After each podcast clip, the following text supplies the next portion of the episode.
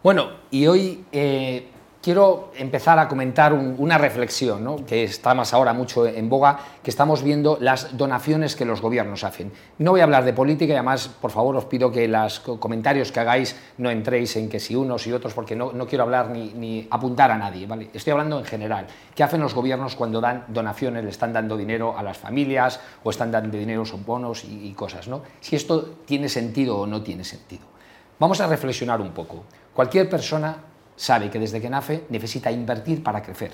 Me da igual si piensas desde invertir, venir a un gimnasio para eh, crecer, estar más fuerte o, estar más sano, a invertir en formación para tener un desarrollo profesional mejor o invertir en una empresa. Cualquier persona que ha creado una empresa, que son al final las que generan empleo, necesita invertir dinero.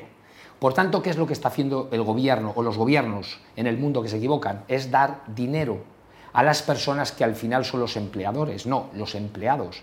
O sea, pensarlo en vuestro hijo. Si tú tienes un hijo, imagínate, de 20 años, y tú le das 500 euros al mes, ¿qué va a hacer? Gastárselos, pasárselo bien, pero no va a invertir en formarse para el día de mañana ganar más dinero.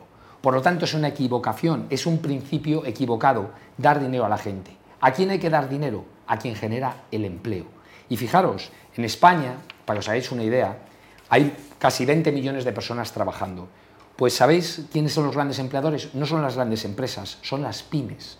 Las pequeñas y medianas empresas son las que generan mayor empleo.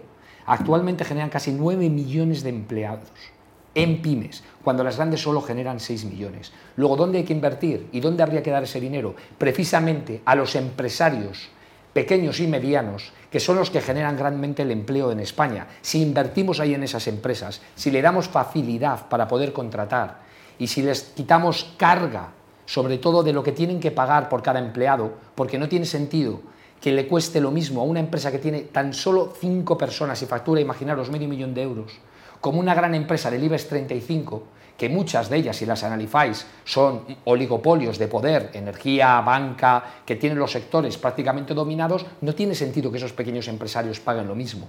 Si esa gente invirtiera el gobierno en esos, creceríamos. Pero fijaros hasta qué absurdo estamos llegando. Ahora con tema de las nuevas energías, ¿qué está haciendo el gobierno?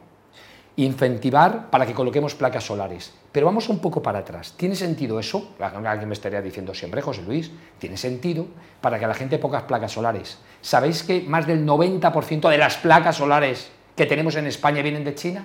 Luego, ¿qué está haciendo el gobierno? Invertir no, está subvencionando las empresas chinas. Lo que tendría que hacer es subvencionar para crear empresas y fábricas que fabriquemos paneles solares para ser una potencia mundial en sol, que tenemos mucho. Para que os hagáis una idea, Alemania tiene seis veces más de capacidad de producción solar que la que tenemos nosotros. O sea, lo que estamos haciendo es absurdo. O sea, pensando que algo puede ser bueno, darle una subvención a la gente para que monte placas solares, lo único que estamos haciendo es subvencionar a los empresarios chinos que generan empleo en China y que se están haciendo ricos los chinos, no nosotros. Luego, esto es un claro ejemplo que las empresas, no, los o el, perdón, el gobierno lo que haría hacer es invertir donde se genera el empleo.